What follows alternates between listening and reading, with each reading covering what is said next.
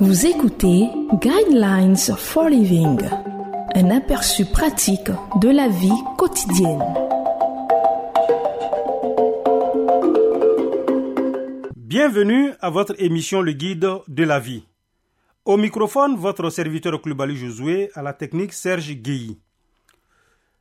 Le thème de l'enseignement de ce jour est Que faire de l'incrédulité?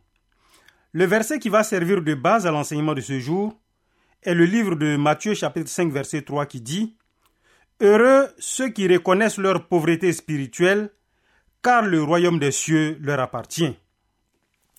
Jésus n'a pas puni ses disciples qui étaient pauvres en esprit. Le disciple nommé Thomas a été béni pour avoir demandé à toucher la plaie ouverte de Jésus après sa résurrection.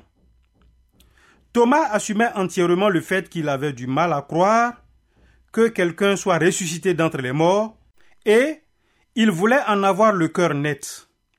Thomas était un poseur de questions. Jésus a aussi interagi avec un père en difficulté qui cherchait désespérément à ce que son fils soit délivré d'un mauvais esprit. Tout est possible à celui qui croit, lui a dit Jésus. Ici, nous voyons que la pauvreté n'est pas seulement une condition physique, mais une condition spirituelle. À l'époque de Jésus, les personnes les plus religieuses de la culture s'appelaient les pharisiens. L'un d'entre eux faisait cette prière en lui-même. Ô Dieu, je te remercie de ce que je ne suis pas comme les autres hommes qui sont voleurs, injustes, adultères. Les pharisiens croyaient avoir une spiritualité parfaite. Ils étaient sûrs, très sûrs d'avoir toutes les réponses de la foi.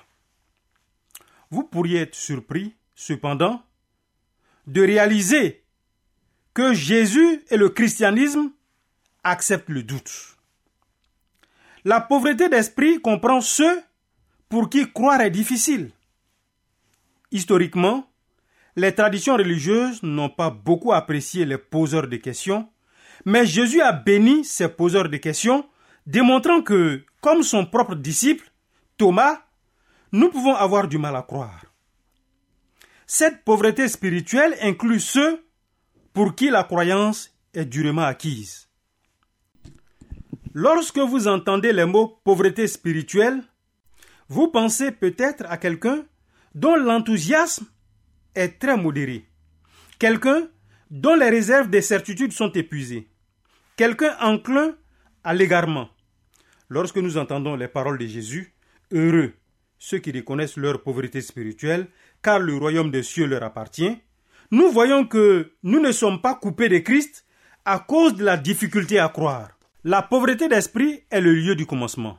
Jésus a commencé son sermon ici nous montrons que Dieu fait de la place pour les jours sombres et accorde la valeur au fait de s'interroger et de douter.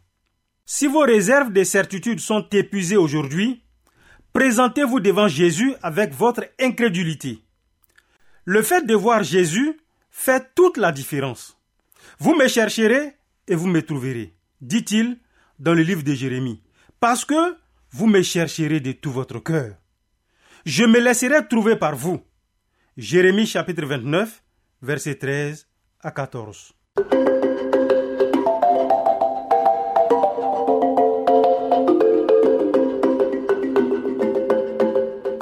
Vous venez de suivre Guidelines for Living. Pour en savoir plus sur l'émission, veuillez contacter la station que vous écoutez.